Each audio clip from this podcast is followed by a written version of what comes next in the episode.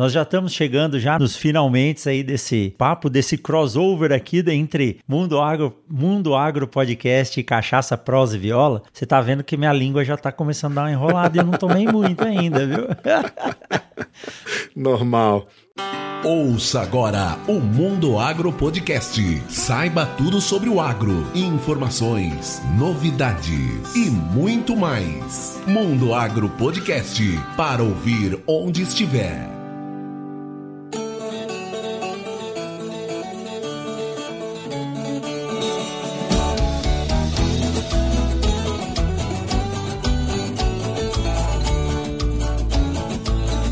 Esse é o Mundo Agro Podcast, o seu podcast sobre o agronegócio. E no episódio de hoje, eu, professor Rogério Coimbra, conversei com Luiz Borges. Ele é host do podcast Cachaça, Prosa e Viola. Nós fizemos um crossover muito bacana e informativo sobre a boa música caipira, a famosa moda de viola. Falamos também sobre cachaça e outras prosas que valem a pena ouvir. Então aumenta o volume e aproveite.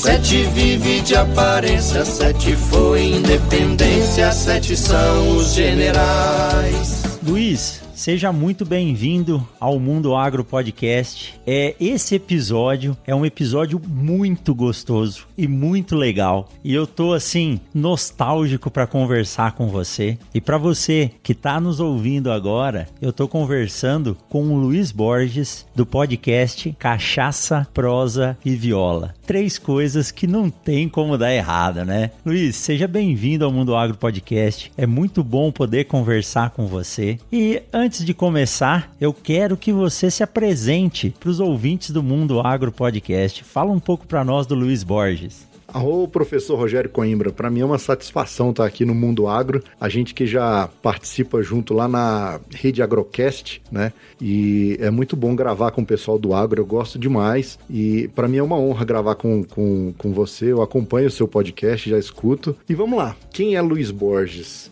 Luiz Borges, brasiliense, 41 anos de idade hoje, em 2020, nascido e criado aqui em Brasília, mas sou filho de nordestino e mineira. Então, meu pai era do Piauí e minha mãe de Abaeté, Minas Gerais. Por conta do, da família da minha mãe tá toda aqui em Brasília, eu tive mais contato com o lado mineiro. Então eu peguei mais as influências mineiras, né? E, e claro, tem um pouco, um, até muita influência do Nordeste, porque meu pai também tinha uma. A cultura nordestina é muito forte, né? Então eu brinco que eu sou uma mistura disso aí. Eu sou uma mistura de mineiro com nordestino. E apaixonado por música caipira desde criança. É, inconscientemente, porque quando eu era pequeno ia pra fazenda do meu avô e via muita folia de reis. É, lembro na fazenda lá, é, nessa época agora de Natal Natal, final de ano, então tinham as, os giros de folia ali na, já no interior de Goiás, né? Porque quando meu avô veio para Brasília, ele comprou uma fazenda no Goiás e a gente via muito giro de folia lá na fazenda. E aí fiquei com esse inconsciente na cabeça aí, essa coisa de moda de viola. E música faz parte da minha vida desde pequeno, desde garotinho, assim, 3, 4 anos de idade, eu lembro de estar de tá com um violãozinho de brinquedo na mão, tocando, tocando flauta. E a, por último, agora apareceu essa paixão aí pelo podcast, né? Sou ouvinte de podcast há muitos anos, há, há, muitos anos assim, né? Volta de 2010, eu me recordo já de ouvir os primeiros podcasts aí. E depois de muito tempo resolvi produzir o meu por conta de não ter um, um algo parecido na podosfera, né? Que falasse desse, desses temas, tanto de cachaça quanto de viola caipira. E aí resolvi juntar os dois, que são duas paixões que eu tenho aí na vida. Ué, eu tenho que agradecer você, porque seu podcast é fantástico. Eu acho que é um dos únicos que fala de cachaça, fala de prosa e tem uma moda de viola. Fora a história, nós vamos falar aqui sobre as histórias que você conta no podcast. Como eu te disse antes da gente entrar nessa gravação, isso não é um podcast, isso é uma obra de arte. E isso se explica um pouco pela sua história. Brasília é um sincretismo cultural, né, Luiz? Porque é. Brasília foi formada por profissionais que vieram do Brasil inteiro. Então essa Exatamente. miscigenação em termos culturais foi muito bom. Então você é filho de um piauiense com uma mineira, misturou duas coisas boas deu esse dom. Mas de profissão, Luiz, você não tá ligado à música, né? é, meu pai, desde pequeno, ele sempre me apoiou na música. Ele falou: olha, você tem, tem dom para ser músico, a gente vê que você leva jeito, mas música é uma profissão ingrata. Isso aí eu sempre escutei meu pai falando, né? Que música é uma, era uma profissão ingrata. E aí ele falava: então, se você pretende é, ter uma, uma base mais sólida, constituir família e tudo, a música, para você conseguir com a música, não vai ser impossível, mas vai ser um caminho bem difícil a ser trilhado. E aí me aconselhou: fala, procura uma profissão que te dê um sustento e leve a música, mesmo que profissionalmente, mas leve a música em paralelo, como uma segunda profissão. E aí uma profissão que vai te dar prazer e tudo. Eu segui o conselho do velho e graças a Deus deu certo. Então hoje, hoje eu trabalho com TI, eu sou analista de sistemas, desenvolvo numa linguagem bem antiga, uma linguagem que existe desde 1949 por aí, que é o famoso COBOL. E estamos aí, na, na, entre, entre TI, cachaça, prosa e viola. Eu conheço um cara que vai gostar muito desse bate-papo. O nome dele é Cláudio Coimbra, ele tá lá em São Paulo, é meu pai, também Olha tá ligado a análise de sistemas, sabe e manja muito de música melhor do que eu, tem acho que o tal do ouvido absoluto. E como eu comentei com você, né, Luiz? Infelizmente esse dom eu não herdei. Se eu tocar campainha, eu levo choque. não, mas o dom, cara, eu te falo que é 1% só. Os outros 99% é esforço e repetição. Show de bola, show de bola.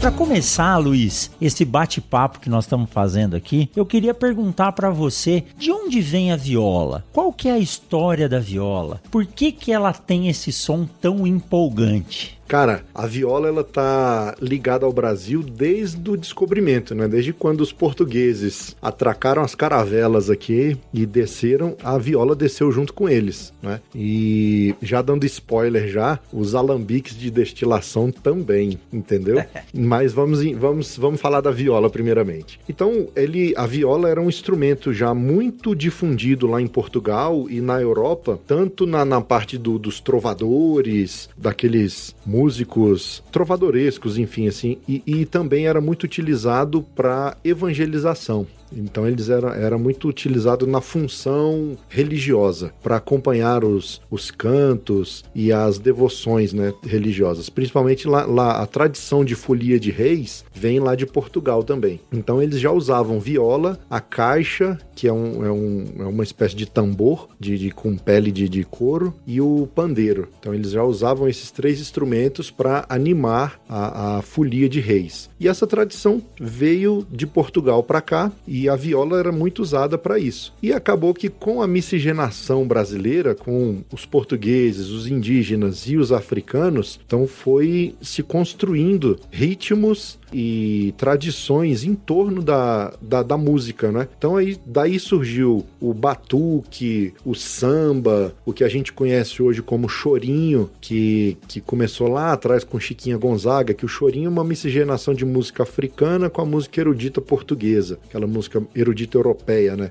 O, a moda de viola já é mais pro lado do sertanejo, porque os índios adotaram muito a questão da, da viola caipira e os negros também. Então, e aí a viola passou a ter uma fabricação nacional. E aí ela foi, cada região onde foi, foi fincada a cultura da viola, então ela foi tomando uma forma é, é, de acordo com os traços de cada região. Então lá pro lado do Nordeste, a gente tem aquela viola repentista, que a gente conhece como viola dinâmica, né? Que ela tem oito bocas e tem tem um, uma caixa de ressonância de metal e é um som bem mais metalizado. No Rio Grande do Sul a gente tem muita coisa de viola caipira também. É, é, depois estudando eu vi que os, os, gaúchos gostam demais de moda de viola, apesar de você ver muito gaúcho é, gaiteiro que a gente fala, né, com sanfona. Exato, é.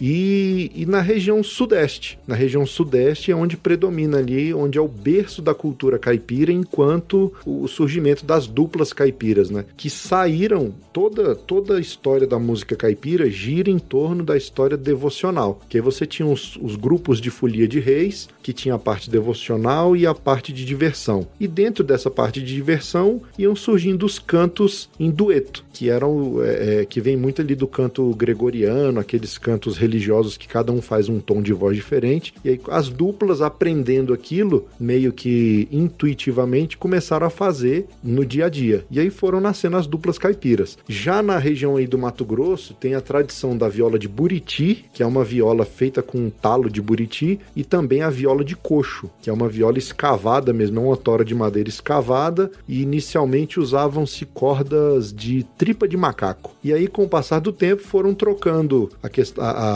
questão da tripa de macaco pelas linhas de pesca, as linhas de nylon, e hoje já tem é, já usa corda de violão de nylon mesmo nas violas de coxo. As violas que a gente conhece como as violas caipira, que começaram ali com a família Queluz, os fabricantes de viola e tal, então eram instrumentos que eram feitos é como se fossem coisas sagradas. Então, assim, o, o, o artesão fabricante da viola, ele fazia aquela viola para ela cumprir uma determinada função devocional dentro da folia de reis ou da folia do divino ou alguma cultura é, é, religiosa. E acabava que ela era usada nas festas também. Então tem, a gente tem várias variantes da viola. Mas hoje convencionou-se que a viola caipira é essa que a gente conhece aí, que ficou popular na mão do Tião Carreiro, do Goiano, do Zé Mulato Cassiano, Vieira e Vieirinha, é, e por aí vai. Essas duplas que a gente conhece hoje que tem a viola e o violão. O que eu sei dizer também é que o violão é muito mais novo do que a viola. Quando o violão surgiu, a viola já tinha lá seus perto dos seus de 300 a 500 anos de idade já. E Luiz, é, eu sou engenheiro agrônomo, né, formado pela FCA, pela Unesp em Botucatu, e Botucatu tem uma tradição muito grande de moda de viola caipira. E quando a gente fala moda de viola caipira é aquela que tem aquele som mais estridente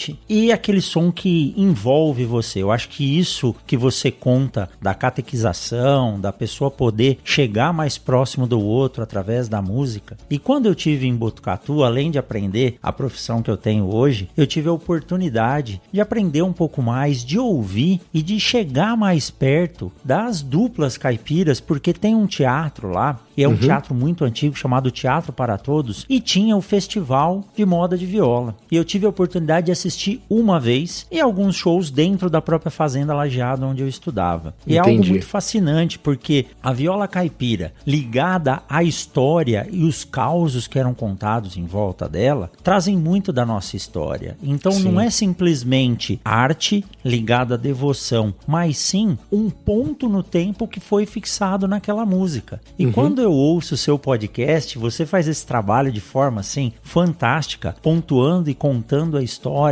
E depois eu vou falar aqui qual que é o meu preferido e você me quebrou porque nessa semana você lançou justamente com a música que eu mais gosto, né? Então eu aprendi muita coisa. E lá em Botucatu tem algumas duplas tradicionais, fora que nós estamos cercados ali, né, Luiz? Do lado de Botucatu tem São Manuel, Tunico Tinoco, Uhum. Tem Pardinho e assim por diante, né? Fora Botucatu mesmo, que, que trouxe muitos músicos. E hoje, é, na época que eu estudei lá e até hoje, tem o Ramiro Viola e Pardini. E essa dupla... Duplão. Tem um, um ponteado tão bom e esses caras me quebraram a perna quando eles lançaram uma moda de viola sobre algo que eu sou apaixonado, que é o lugar onde eu estudei, a Fazenda Lajeado. Quando eu falo isso, vocês estão ouvindo aí o podcast, vocês não vão perceber, mas eu fico arrepiado. Eles contam a história da Fazenda Lajeado. E eu chegava a ser tão chato que quando algum parente ou amigo meu ia me visitar lá em Botucatu, a primeira coisa que eu fazia era pegar eles na mão e levar dentro da fazenda. Porque a fazenda tem muita história, Luiz. Ela surgiu como uma fazenda de produção de café, depois ela virou um centro de pesquisa, um Instituto Brasileiro do Café, e depois ela foi trocada por uma ilha para virar um centro universitário que é hoje. E lá tem um sistema de terreiros de café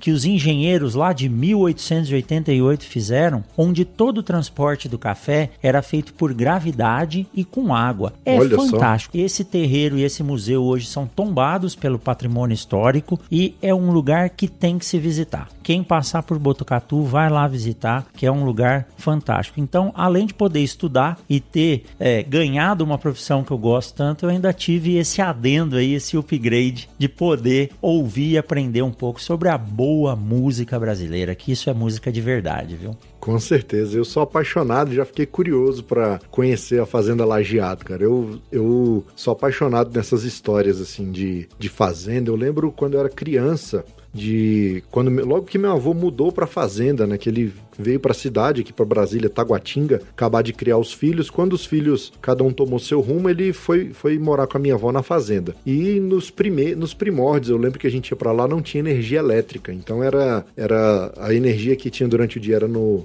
no gerador, a, a querosene, é, é, a diesel, aliás, né, a diesel, e à noite, para economizar, desligava o gerador e ligava as lamparinas de querosene. Lamparina, olha só. E a gente sentava em volta ali da mesa, é, é na cozinha ali, no fogão a lenha e meu avô começava a contar uns causos e eu ficava viajando ali naquelas histórias que ele contava assim de transporte de boi, que ele fazia ele e o irmão dele de uma fazenda para outra, às vezes que eles passavam a noite acampando porque estava transportando boiada. E cara, isso aí o imaginário da gente assim vai muito longe. E quando eu conheço, ou quando eu visito algum local histórico assim, igual é a Fazenda Lajeado, um lugar que tem história, eu me emociono muito, porque se a gente for parar para pensar, cara, o Brasil, a origem do Brasil é rural, não é? E aí todo mundo, é, por mais que não tenha contato com a cultura caipira como um todo, não só música, mas questão da culinária, do jeito de vestir, do jeito de falar, por mais que você tenha nascido na cidade não tenha tido contato, você sempre conhece alguém ou vai lembrar de um antepassado seu que era assim, porque o Brasil é, um, é isso, né, cara? Essa essência rural, essa essência caipira é do brasileiro brasileiro, tá no nosso sangue. Então não tem como correr disso. Exatamente, não tem como correr mesmo. E isso que você acabou de, de nos contar, Luiz, isso me traz uma analogia. Quem pôde sentar em volta de uma fogueira numa noite de inverno estrelada, ou como você do lado de uma lamparina, e ouvir nossos avós ou bisavós contar um caos ou uma história,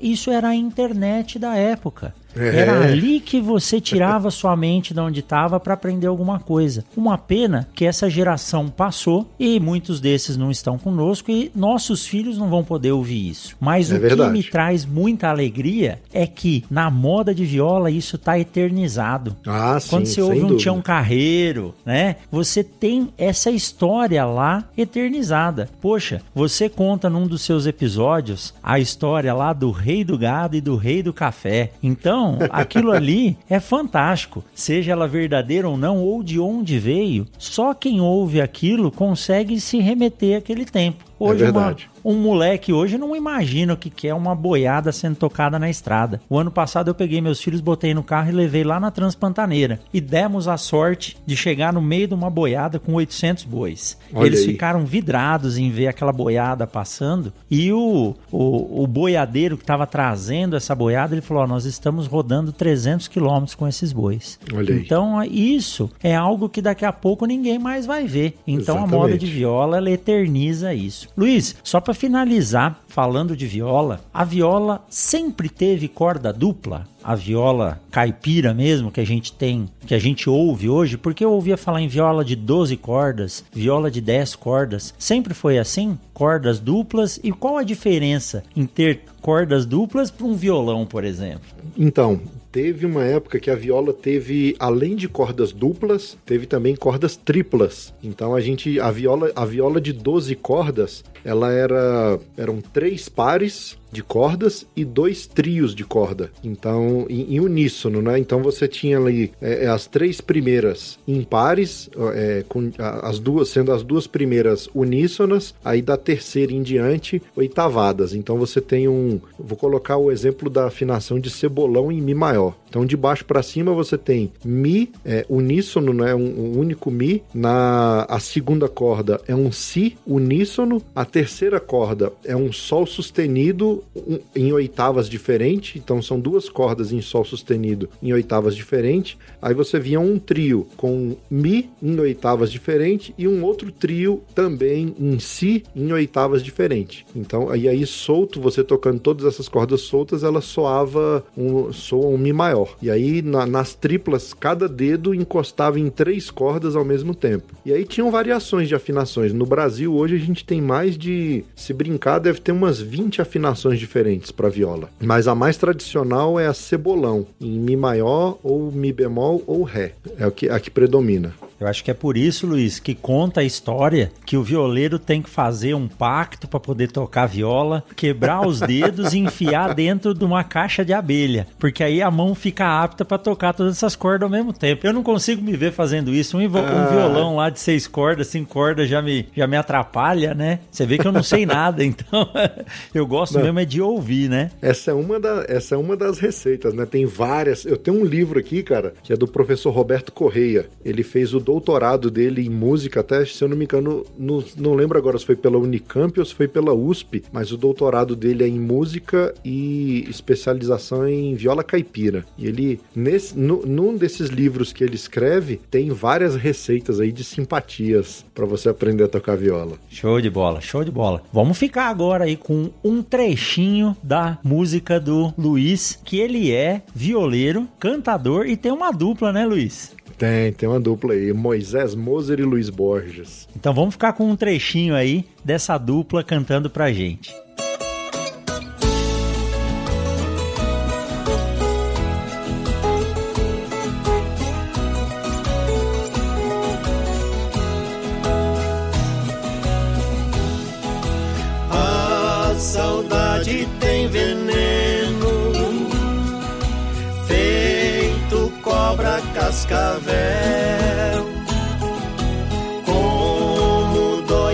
dói a tar saudade que amarga feito fel. Trago no peito a viola, na cabeça um chapéu. Levo firma tradição, saudade no coração de quem já está no céu.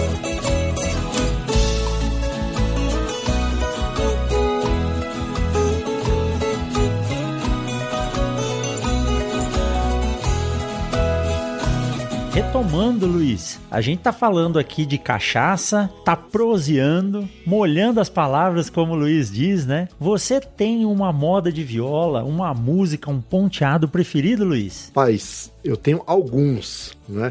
Mas se for colocar. é difícil ter um só, é, né? É difícil escolher um só. Mas. Até porque, igual a gente comentou anteriormente aqui, a, as modas de viola, não só a moda de viola, que é um estilo, que é um ritmo, mas as músicas caipiras, elas têm uma história, né? O interessante que eu acho das músicas caipiras é que elas têm início, meio e fim. Elas contam uma história, contam um caos. Mas uma que me chama muita atenção, que eu gosto bastante assim de ouvir e me emociono quando eu escuto, é é Coro de Boi, que ficou famosa aí na voz de Tunique Tinoco, mas já tem várias, várias gravações assim. Acho que é uma lição, uma lição de vida muito muito interessante, muito boa. Oh, essa eu não conheço. Ou se ou se ouvir, não sei o nome, viu, Luiz? É muito boa. Escuta que você vai, não tem como não se emocionar com a letra.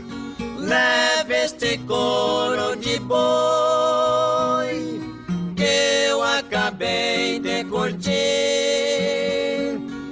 legal. E se eu puder falar para você, sempre tem aquela aquele bate-bola, né? E até para mim foi quase uma homenagem, a gente combinando de gravar esse podcast e você me lança nesse episódio número 38 a história do modão que eu mais gosto, porque ele tá ligado à história do meu avô que veio de Minas, de Pouso Alegre. Então o pai da minha mãe veio lá de Minas e ele tinha uma ligação muito grande com a música sertaneja, gostava muito, muito religioso junto junto com a minha avó e eu convivia muito com eles. Cheguei até morar com meu avô. E ele sempre ouvia naquele rádio de válvula que ele fazia questão de guardar aquele rádio e tocava lá nas nos programas AM o Menino da Porteira. E ele ouvia sempre o Menino da Porteira. E eu lembro dele falando e cantando. E aí depois é, teve um filme com o Sérgio Reis, se eu não me engano. Sim, e aí depois saiu outro com o Daniel. A gente não sabe se o Menino da Porteira existiu mesmo ou não. Se você quer saber, eu sugiro que você ouça o Cachaça, Prosa e Viola número 38, porque tá fantástico. Então. Tá mesmo. Não, não é porque foi eu que fiz, não, mas foi bom. Luiz, foi sem querer, mas eu senti assim, foi quase que uma homenagem a esse bate-papo, né? Nós estamos gravando aqui hoje no, no finalzinho de dezembro, né? Dia 22 de dezembro, quase Exatamente. Natal. E esse episódio aí é fantástico. Uma verdadeira obra de arte. Eu gosto muito dessa música, viu? Oh, que isso. Bom demais. Eu também gosto. Menino da Porteira Porteira é um clássico, né? E é impossível você falar que gosta de música sertaneja, música caipira e não conhecer Menino da Porteira. Exatamente, exatamente. São músicas que emocionam. Luiz, a gente tá falando aqui de música caipira, de moda de viola, mas eu acho muito legal quando você conta é, como surgiu a história do cachaça, prosa e viola. Conta aí, como se diz lá, lá no interior, né? Assunta aí pra nós, Luiz como que surgiu essa história do cachaça, prosa e viola? Como que você virou um podcaster? Rapaz, eu sempre, igual eu falei, sempre gostei de música e sempre gostei de cachaça. Não de, de da cachaça no termo pejorativo que muitos brasileiros ainda tratam ela. Então, assim, como eu comentei contigo lá no começo, assim como a viola caipira veio nas caravelas portuguesas, a cachaça chegou junto, não a cachaça, mas a, o alambique, que é a máquina, o aparelho usado para destilar bebidas, né, para fazer bebidas destiladas. Então, assim, a, a, história da cachaça, assim como a história da viola caipira, ela tá misturada ali com a história da a história do Brasil. E por gostar disso aí, senti uma falta desse conteúdo na podosfera. Por ser consumidor de podcast, era um, um nicho que eu faltava, uma lacuna que, tinha, que eu via que tinha que ser preenchida. Mas nunca me atentei, assim, percebia. A gente tem muitos programas de rádio hoje de música caipira, mas são programas que tocam na madrugada ali, entre quatro da manhã até as 7 horas no máximo tá acabando, porque já entra a programação comercial da rádio, né? E, e por gostar desses programas e não acordar cedo, não acordar esse horário para ouvir, sentia falta de, de ouvir alguma, alguma coisa assim. E aí, depois que eu participei de um podcast de uns amigos meus para contar um pouco de história de cachaça, eles falaram para mim, eles falaram, cara, você tem um podcast pronto e não sabe, que a gente gravou nesse dia, eles vieram aqui em casa para gravar, então a gente gravou na varanda, em volta de uma mesa e proseando e tomando cachaça, né? Era só colocar um microfone ali no meio, celular e, Exatamente. E gravar, né? Aí foi só questão de, de, de colocar tudo no papel, né? É, é, de, de ver como é que ia ser o formato, definir e sair o, o primeiro episódio, que foi um piloto que eu fiz é, é, dentre vários outros pilotos que eu fui mostrando para um, mostrando para outro, sem publicar, para ver o que, que o pessoal estava achando, até chegar num formato. Então eu sempre. É, é, o lema do podcast é o seguinte: é um podcast genuinamente caipira com prosas em torno do universo da cachaça e da viola. Então a trindade do meu podcast é cachaça, prosa e viola, não necessariamente nessa ordem. E fui feliz porque, é, igual eu te falei, era uma lacuna que tinha na Podosfera, é, não tinha nada nada parecido assim nesse nicho que falasse, que juntasse a cachaça e a viola caipira e tamo aí, cara. E é uma coisa que eu gosto de fazer, por mais que não que eu torço para que apareçam aí mil podcasts sobre cachaça, sobre viola e mas eu faço porque eu gosto. Então acho que muito da qualidade que eu procuro entregar, muito da, das pesquisas que eu faço aqui, é porque são coisas que eu gosto e eu tô aprendendo com isso. É, é um aprendizado que eu tenho a cada dia. Então costumo dizer que eu tô aprendendo muito mais fazendo fazendo podcast do que só ouvindo, só consumindo. E ouvindo histórias, que é o que eu gosto de ouvir, cara. Então, assim, quando vem um convidado com uma história boa para contar, então a gente, eu me emociono, eu, eu me, me, me, inspira muito a história das pessoas. Então, acho que o podcast foi uma forma de eternizar essas histórias e de levar essa história aí para mais pessoas. E quando a gente faz gostando com a exigência que a gente tem, né? Se ficar bom para você, fica bom para os outros, é claro. Então, eh, eu tenho muito disso também, Luiz. Eu acredito que você seja assim. Eu sou produtor, editor e host, tenho os meus amigos, Luana e Gustavo, mas a gente pega para fazer e faz com gosto e isso ajuda muito. Sim, ajuda muito, inclusive nessa fase que nós passamos aí de pandemia, editar o podcast, ouvir, gravar foi algo que me fez muito bem. Foi uma cachaçinha do, do ponto de vista bem visto, Sim, né? com certeza. Então é muito legal, é muito legal isso e ajuda a gente ter ânimo, né, Luiz? Porque às vezes eu não digo que o trabalho é estafante. O trabalho para mim é algo que me traz muito prazer prazer. Eu digo que acho que não trabalhei até hoje, mas em alguns momentos você precisa abrir a mente, sair do foco. E a possibilidade de conversar com outras pessoas e conhecer novas pessoas, o que eu fiz de amigo nessa tal de podosfera eu é. vou te falar, viu? É fantástico. Vários grupos, tem a rede Agrocast que a gente participa, Sim. né? A primeira maior rede de podcasts do universo agro, que o Cachaça Prosa e Viola faz parte também. Sim, tamo lá. Então, ganhei uns amigos lá, fora os nossos convidados, entrevistados e assim por diante. Isso é bom demais. A gente leva informação, mas a gente aprende muito. Com certeza. Vamos aproveitar essa pausa para falar com você que é nosso ouvinte de carteirinha e não perde um episódio. Já pensou em ser um mantenedor do Mundo Agro Podcast? A partir de um real por mês você assina os nossos planos, tem participação no grupo VIP do Telegram e pode até gravar um episódio conosco. Faça como nossos padrinhos Iago Oliveira e Jaqueline Dourado. No PicPay é só digitar Mundo Agro Podcast ou também pelo Padrim. Acesse o link na descrição desse episódio. Vai lá!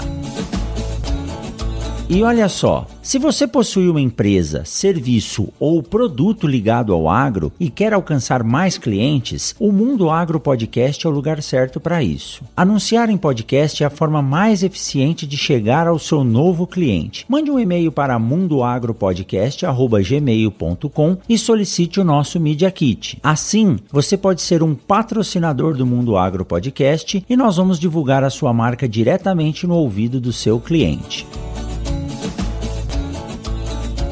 E Luiz, e a cachaça? Ela entra, ela entra onde aí esse negócio da, uh, da cachaça? Você sempre foi um apreciador de cachaça? Você disse para nós aí que gosta da cachaça sem ser o modo pejorativo, mas hoje eu vi que você tem até alguns podcasts aí de harmonização. Tem uma história aí de uma costelinha de porco que hum. vocês fizeram. Como que é? Conta para nós aí. Rapaz, cachaça neto de mineiro e não gostar de cachaça, aí pode deserdar, entendeu? Pode mandar embora. Então, meu avô e meu pai, meu pai nordestino e meu avô mineiro, como eu disse, eles sempre gostaram de, de cachaça.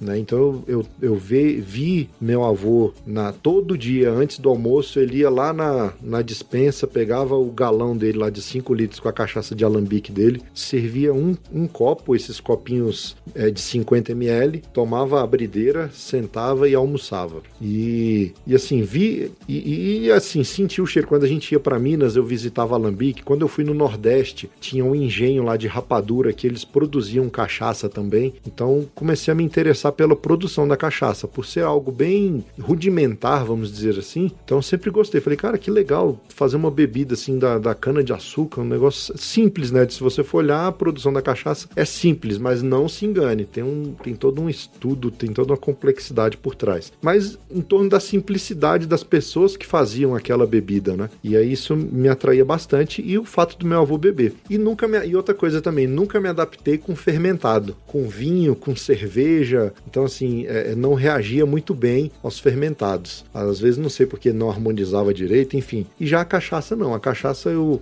Nunca fui de exagerar, de tomar para ficar louco, porque nem recomendo que façam isso. Acho que é uma bebida. Cachaça é para degustar, né? Exatamente, é para apreciar, assim como bons vinhos, bons uísques, a gente toma para apreciar e para ter momentos bons, para confraternizar. Então, na minha vida, a cachaça sempre teve presente nesses momentos, momentos alegres, momentos de confraternização, momentos de festividade. E estudando a história da cachaça, fui me apaixonando né, por aquilo. Falei, cara, isso está intrinsecamente ligado com a nossa cultura, com o nosso ser, com, com a nossa origem, assim, desde a colonização até hoje. Então, é, é, acho que foi uma união muito boa, essa questão da cachaça com, com a música caipira. E tem tudo a ver também. Quando você vai nas rodas de viola aí, a bebida que está sempre ali molhando as palavras é a cachaça. E o legal disso, Luiz, é que a cachaça é um produto nacional. Se eu não me engano, tem até uma história aí do tal do terroir da cachaça, que se for feita no Brasil Tem. é cachaça, se não for feita no Brasil é aguardente, se for feita de cana é cachaça, se for feito de qualquer outra fruta ou qualquer outro produto que dá origem ao açúcar não é cachaça e ela é conhecida mundialmente. Né? Quando você viaja para fora as pessoas sempre perguntam e é tradição você levar uma garrafa de cachaça para quem é de fora, né? Com certeza. É, tem essas diferenças aí, né, da cachaça para aguardente. O pessoal costuma. E pinga? Pinga é cachaça? Cachaça.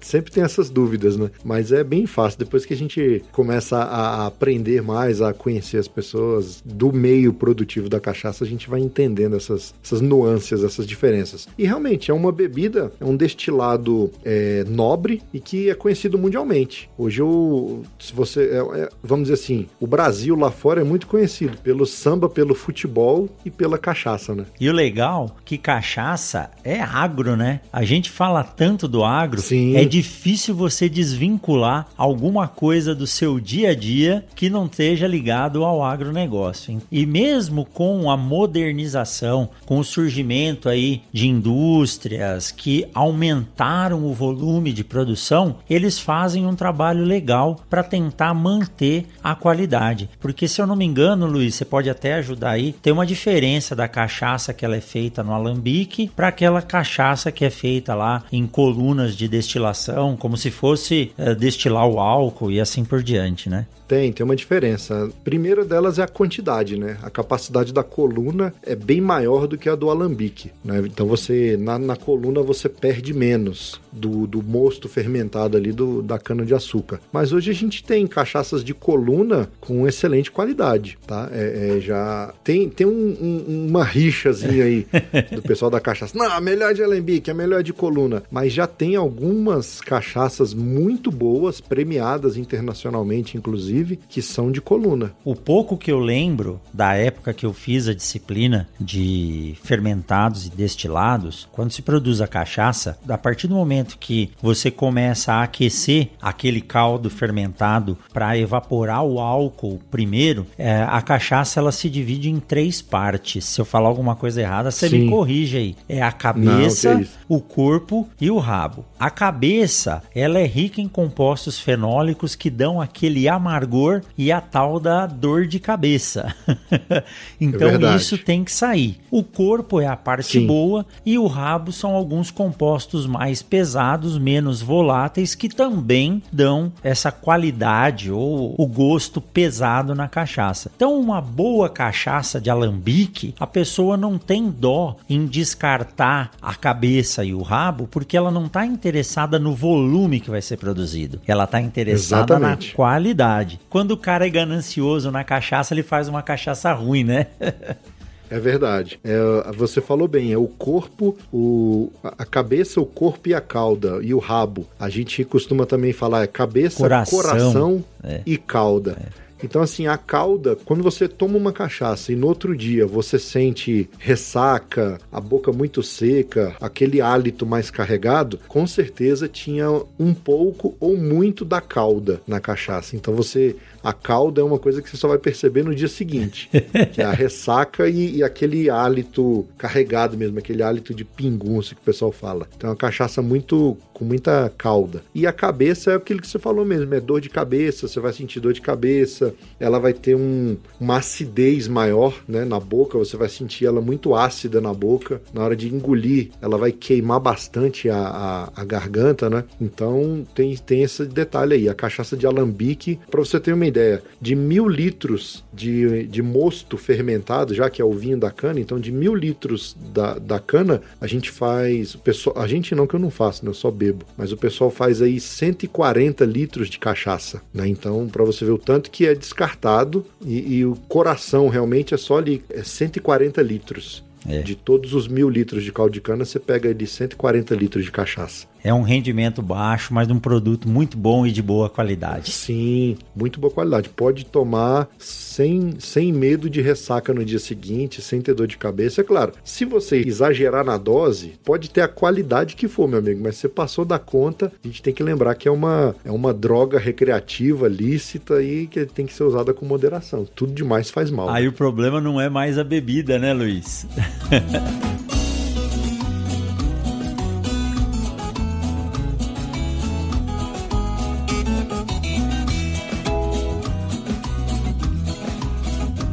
Muito bem, muito bem. Luiz, que papo gostoso, cara. É aqui, ó, molhando as palavras, com uma boa bocaina que eu tô tomando aqui, não tem como ser Bom, melhor. Eu também.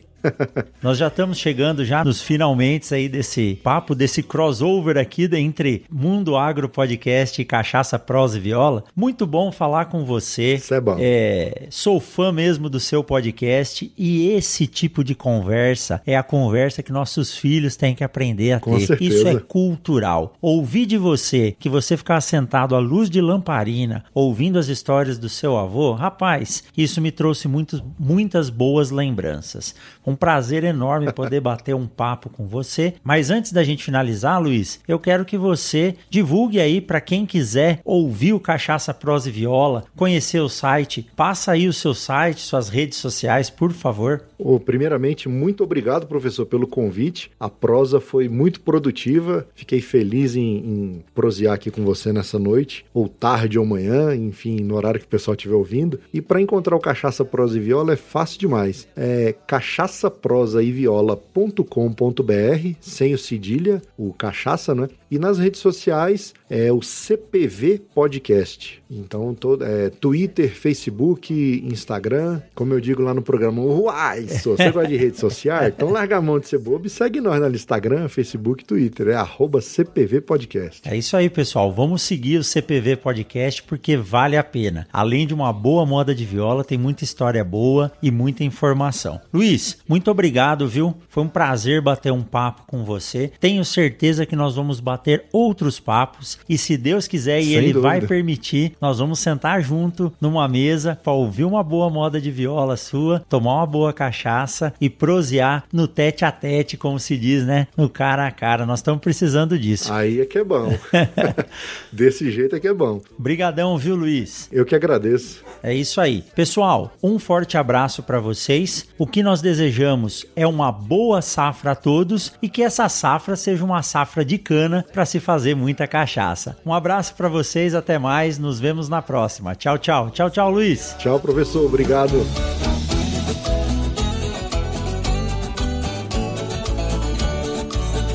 Mas que bate-papo fantástico com o Luiz do Cachaça Prosa e Viola. Para ouvir o Cachaça Prosa e Viola, acesse o link aqui na descrição desse podcast. Até a semana que vem, pessoal. Tchau, tchau.